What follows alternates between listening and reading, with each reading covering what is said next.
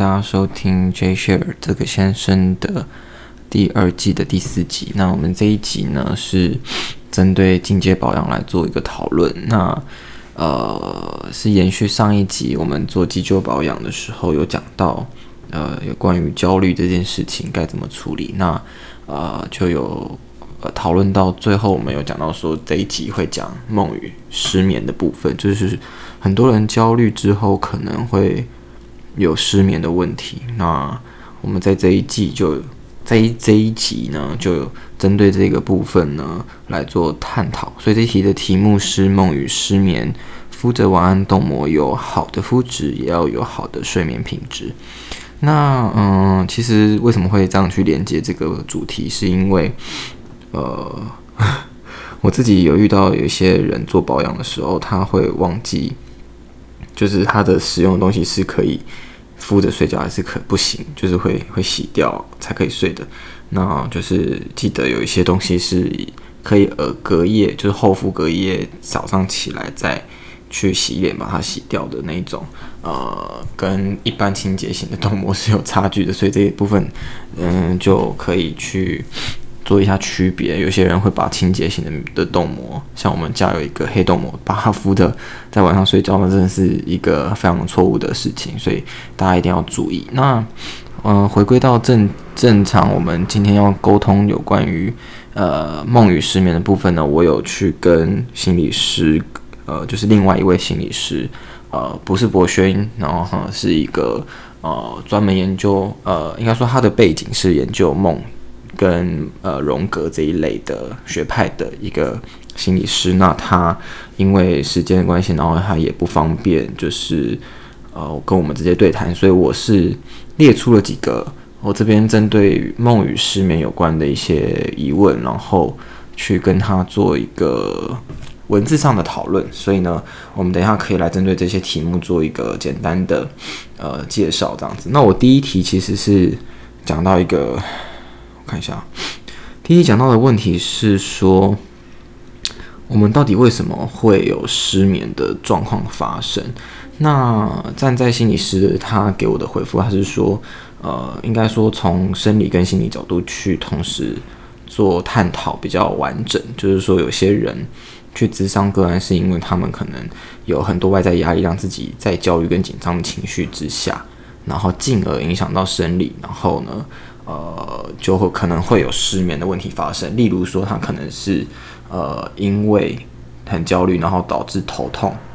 或者他今天情绪不稳定，导致自己呃影响到睡眠品质。所以其实失眠它的原因有很多，那也有可能单纯只是生理的一些状况。那我们今天讨论的是说，今天针对心理问题呃造成的。呃，生理状况影响造成的失眠，我们会用什么方式去处理？那呃，所以我就接着问了第二题，就是说，那除了一般我们可能会就是生理上，就是有些人会有呃用药物控制之外呢，他如果今天真的是很浅眠，很容易失眠，他甚至有的人是有忧郁症，他是透过药物去做呃控制之外呢，我们一般比较临时或者不是很长时间。遇到失眠问题，突然来了失眠的时候，我们该怎么样去面对失眠，然后怎么样去处理？因为我自己有遇到过，就是说那个失眠的时候很焦虑，就是因为自己知道明天可就是明天可能要很早要起来要有工作，然后反而就是会因为这样，然后可能更睡不着，然后就会进入一个两难的状况，因为可能明明就应该要养足精神，可是会。就是会在一个很焦虑的状态，所以我就问了这个问题：说，假设今天没有药物可以控制，它是一个很临时、突然的，让自己就进入那个状态，那你该怎么办？然后就说呢，嗯、其实有很多研究睡眠的医生跟学者，他可能有很多比较具体的方式，但是最关键的东西呢，是了解自己睡眠的习惯是什么。那那就是了解自己睡眠的习惯，就是说可能呃身体对于哪一个状态的睡觉姿势啊，或是方式是比较呃舒服、比较安心的，那那个方式可能就是一个自己睡眠习惯会比较稳定的方法。也就是说，可能他是仰睡，或者他是侧睡，或者是枕头需要比较高、比较低，床铺呃要比较哦，床铺要比较硬还是比较软，可能都会影响到你的睡眠品质。所以记录自己失眠的呃状况下，呃，可能还要再去更了解自己睡觉的时候怎么样的睡眠状况是。呃，会是最舒服的方式，所以他有推荐一个呃工作坊，叫做费登奎斯睡眠工作坊。他说，在这个工作坊里面呢，会有瑜伽垫，然后让大家躺在上面，然后去体验每个睡眠的步骤，然后呢，让身体知觉自己身体的感受是什么，然后呃，就知道自己喜欢的是什么样的姿势睡觉，然后或者是怎样的状况比较舒服。那让自己对于睡眠这件事情是更有主控权的，就是不是单纯只是哦，我现在失眠，然后我没办法影响我自己，让自己进入那个睡眠的状态。那我自己知道是有些人会呃睡觉的时候会开灯，可能失眠的时候可能就尽量把灯关掉，因为它是一个呃让身体机能进入褪黑激素比较呃高昂的状态下，也会比较容易入睡。那呃，当然知识的部分，这也是像他说的，就可以去工作坊啊，或者是一些嗯、就是瑜伽课。其实我自己上过瑜伽课，也有带这个，就是大休息的部分，就可能也可以了解一下自己的呼吸啊，还有自己生活呃当中睡觉的时候这个姿势跟他的呃失眠的时候你可能的频率是什么，然后去抓出一个 tempo，然后自己去控制它。OK，那嗯，第三个部分是说，如果嗯有失眠或浅眠状况下，是不是就会比较容易做梦？嗯，这个题目是因为我自己有我自己的以我的理解，就是说我自己会做梦，或我自己意识到我做梦，通常是我可能很浅眠的状况下，或者是我可能失眠，但是我又进入睡眠状态的时候，就会有这个。呃，有做梦的感觉，那我就意识到我在做梦，或者是我记忆说我做了什么样的梦。那他的给我的回复是，我觉得蛮有趣的。他说，其实每个人每天都会做梦。呃，人的睡眠有一个循环叫做 REM 周期。然后呢，这个我的确也有去查过，就是说，呃，每个人的睡眠它是一个循环。然后呢，你就是会一定会进入到做梦的那个阶段。那进入到做梦阶段呢，呃，没有什么叫做比较不比较容易做梦，还是比较不容易做梦。所有的人都会做梦，那只是说这个梦的内容有没有被意识，或者是被记得。所以我觉得这个是蛮有趣的。我我这一次跟这个心理师聊天，才意识到原来我们每个人都是会做梦的。那大脑记忆力，它这里有讲到说，大脑记忆功能其实会运作，通常是因为。呃，就是在刚刚醒来的那个时候，或者快要醒来的时候，就说你睡眠周期到最后浅眠的那一段时间，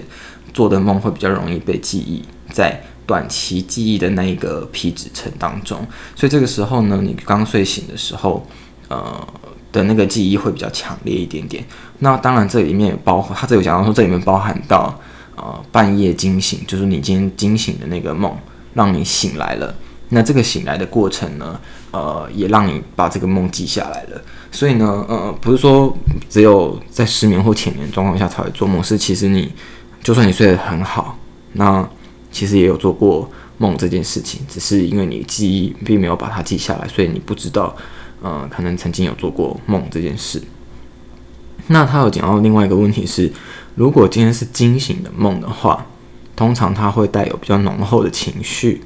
那这样的情绪呢，通常就是对于人类来说会比较容易被记忆当主，记忆当中呢去有特别的留下印象。所以呢，通常呃大家就会把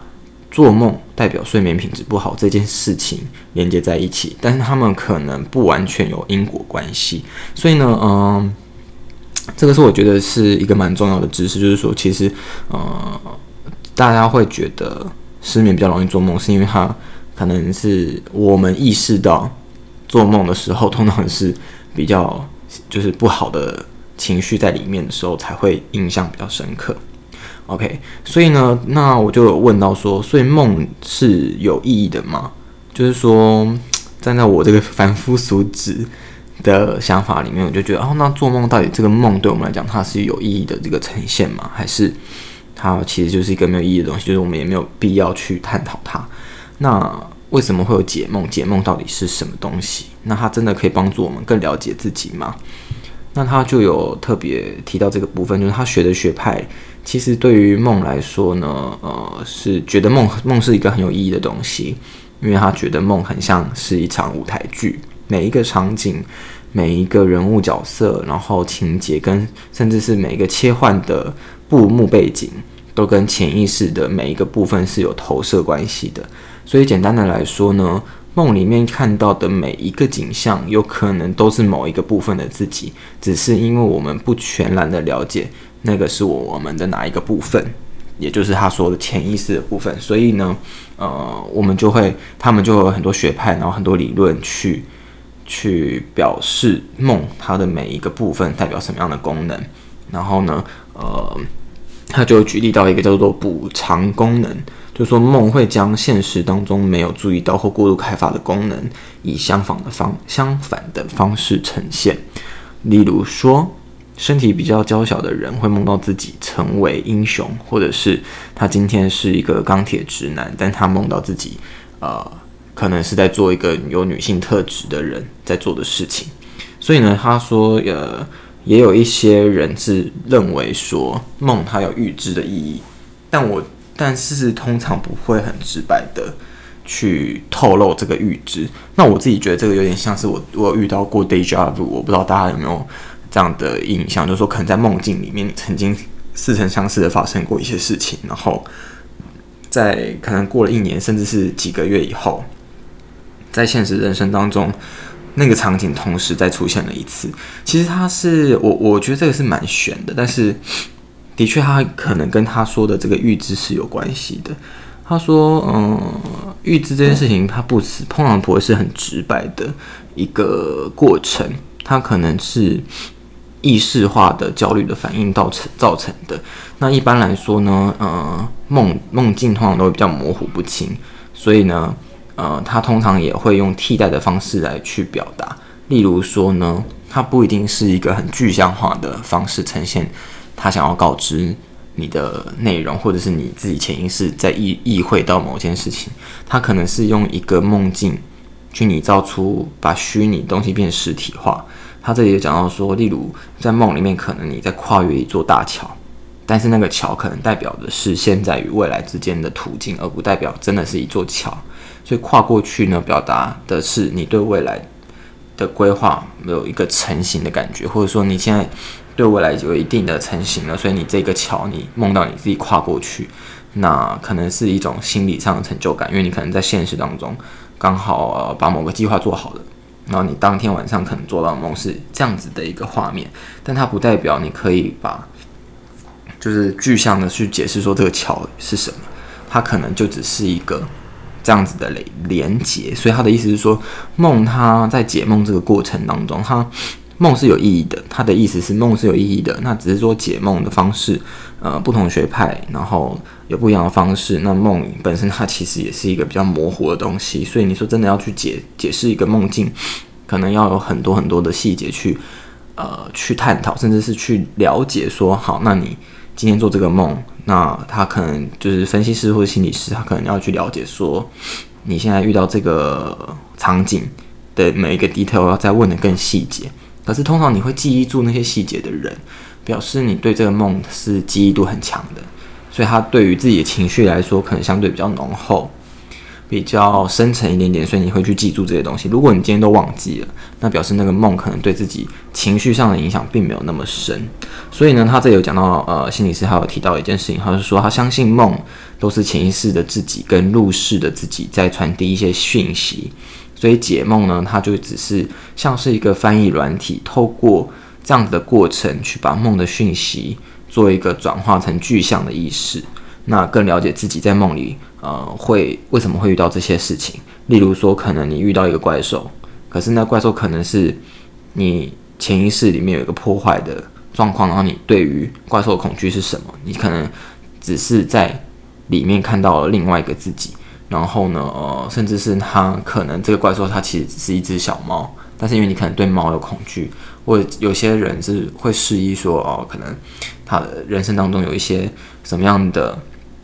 不安，然后他被具象化了，所以你在梦里面遇到了可能很惊悚的画面。所以呢，他在说解解梦这件事情，当然他是可以让我们更了解自己，让他了解的是比较偏向于自己呃没有意识到的那个部分。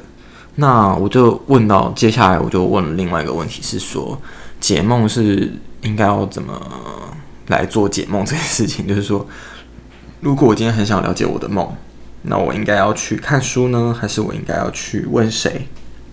还是有心理咨商师可以来解决？那他就有讲到，他说，他说找心理师或者看书其实都可以。那他其实是推荐找专业的人来探索会比较好，因为呢，呃，如果不是找人探索梦，它可能很复杂，所以呢，你今天如果看一个书本，单纯的去，呃，有意识的去反思的话，可能会陷入一个标签化的一个状态。他说，例如说，呃，可能书本里面会说，你梦到蛇代表危险。所以你就可能就觉得说啊，那我梦到梦到蛇了，所以它是一个危险的画面。可是事实上，可能他就是另外一个潜意识中的自己，你不是在梦到一个危险的状态。所以他的意思是说呢，可能还是比较建议跟分析师或心理师去做咨商。那他有讲到分析师这三个字，所以我有特别在问他说，呃，分析师跟心理咨商师到底，就智商心理师到底有什么不一样？那他就有提到说，呃。分析师其实是呃，就是在国外才会有一个这样子的一个证照。那他通常呢是比较偏向于，就是有一个学会，然后你必须要呃拿到认证，然后去做。那他可能是精神分析或者是荣格之类的，就是他嗯，他不算是一个职业，他就是也算是心理师或者是他是精神科医师，但是他拥有这样子的一个训练的过程，所以他就叫做分析师。那呃，他说，嗯、梦呢，他其实呃，分分析说，心理师他能够帮我们做一个统整的功能，就是而且他会有一个安全的空间，让自己去认识自己，而且呢，他要提供一些比较专业或同理的概念，所以呢，呃，比起单纯的自己看书或看网络上面的一些资讯的话呢，他会是比较安全，比较。专业一点点的，那当然，如果自己要省钱的话，先可以大概理解一下，呃，就是梦解析这一块有关的书籍。但是呢，如果真的想要解梦，然后呃，你的梦境是比较情绪化，或者是比较比较严重的，让你自己有惊吓或者是不安的感觉的话，还是会建议呢去看心理师，或者是去。分析师，那他说，嗯，分析师其实有特定学派训练，所以呢，呃，很多医生跟教授其实都会有。那所以，如果单纯是直接一开始就要去找到分析师的话，可能它的价格会比较高。所以呢，会建议大家呢，一开始其实是可以先找呃，智商心理师。然后，智商心理师他们呢，呃，有些人是有解梦的专长，他其实就可以比较简单的去帮你做解梦的部分。那呃，怎么样的人？那我就问到了，我就说，他是怎么样的状况的人会适合去来了解解梦这件事情？就是说。我应该是遇，就像我刚刚说，可能遇到比较情节比较重大的状况之外呢，你有什么状况下，或是比较呃需要去解梦？他就说了有三种状况。第一个呢是呃有重复发生自己没有办法理解意境的梦境，然后很想要去知道说为什么一直不断的在重复。你可能一个月每天，整个月每天都在做一样的梦，那但是你没有办法理解为什么会做这个梦的时候，你可能会需要去解梦。第二个呢是说，在梦境里面呢，你的情绪是很深刻的、很恐惧的、很愤怒的，例如说这样，或者很忧伤的，那有这样子的状况发生，然后让你记忆非常犹新，然后你非常的清楚的去有这样子的反应，甚至你醒来到现在，你就可以很记忆很清楚的话，你也可以去做解梦的动作。第三点是说，你时常出现从。就是在这个你的人生当中从来没有看过的情节、人物或环境，然后你想要了解那些东西是什么的人，你也可以去做释梦、解梦的这件事情。就是说，如果你今天就发现，哎，你在一个你从来没有出现过的地方，然后遇到完全没看过的人，没有感觉过的任何，就是这个故事情节完全不应该出现在自己人生当中的时候，你也是可以去呃了解这个为什么会有这些场景发生，然后去去认识自己。所以呢，只要其实有想要去了解梦的人，都可以去呃了解说自己为什么会做这些梦。就去找智商心理师，所以呢，呃，总结来说呢，我们今天呢，就是针对于失眠，然后呃做梦这件事情做了一些讨论。那我觉得，嗯呃，这个咨这个心理师他给我们很多的呃新的概念，就是说对于呃睡眠啊，然后对于失眠这件事情，可能自己可以先去了解，呃，怎么样的睡觉的方式是很适合自己的。那他也有讲到一个工作坊。呃，是叫做我看一下，再看一次，叫做费登奎斯睡眠工作坊。然后或者是呢，你也可以去上一些瑜伽课啊，或什么，就是让自己了解自己身体在哪一个姿势、哪个状态是比较呃容易入眠的。然后呢，呃，这个是比较经经济或是比较临时遇到失眠状况的时候，会建议大家使用的方式。那如果今天真的很严重，那可能你有忧郁症，或者是有一些焦虑、躁郁症的问题的时候，你可能会需要去跟医生拿药控制。那这个部分呢，就是可能要麻烦大家去跟医生做咨询。那如果呢，对于解梦这件事情有意识、有意思想要了解的话，也可以去呃透过网络查一下一些智商心理师的一些呃空间，然后去做深层的咨商。我们刚刚有针对三种不同的人。呃，是很适合去做心理咨商，然后针对梦解析这件事情去做解析的。那呃，以上呢就是这一集呃我们在讨论梦与失眠的部分。那呃，最后呢，我会推荐一首歌给大家，就是我自己在睡眠前就睡觉前会做的事情，就是我会听音乐。然后音乐通常呢，我就不会听太 K 歌的音乐，或者是太。就太让自己就是很 hyper 的音乐，所以我就选了一首是我觉得比较 soft，然后比较让大家容易入眠的音乐。它是 Bruno Major 的 Second Time 啊、之前我应该在第一季也有特别讲过这首歌，但我觉得这首歌就是真的很适合睡觉前听，所以我就再推荐给大家一次呢。啊、呃，可以去呃 Spotify 上面搜寻 Bruno Major。的 second time，然后它就是一个比较 casual，然后比较 soft。那我就会推荐大家在睡觉前听。然后你可以在，因为像 Spotify 它可以设定，你在点击那个音乐，然后它有一个设定的地方，你可以设定说 the end of the track，这个音乐结束之后自动关掉，所以你可以听着这个音乐小小声的，然后呢入眠。那它自己就会结束，它自己就把这个程式关掉，它不会一直播音乐播下去。我觉得这个设定是蛮好的。那有些人他会去听白噪音的音乐，就是也可以，就你们记得就是去设定那个，呃，它可以在这个音乐结束，这一个单曲结束之后自动关闭 App，那我们就，然后你就可以顺顺利的进入睡眠状态。那睡前呢，大概半个小时到一个小时时间是尽量不要